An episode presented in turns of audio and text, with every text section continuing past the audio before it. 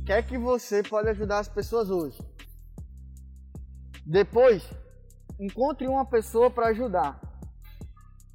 Sempre a palavra é essa: ajudar. Ó, nós estamos num mundo que as pessoas não querem mais saber de espertinhos. As pessoas não querem saber mais de técnicas de, persuasão, técnicas disso e aquilo. Nós estamos num mundo onde ou você ajuda ou você está fora de qualquer negócio, pelo menos em longo prazo. Se você for espertalhão, você vai conseguir resultado rápido, mas você não consegue durante muito tempo. Não adianta.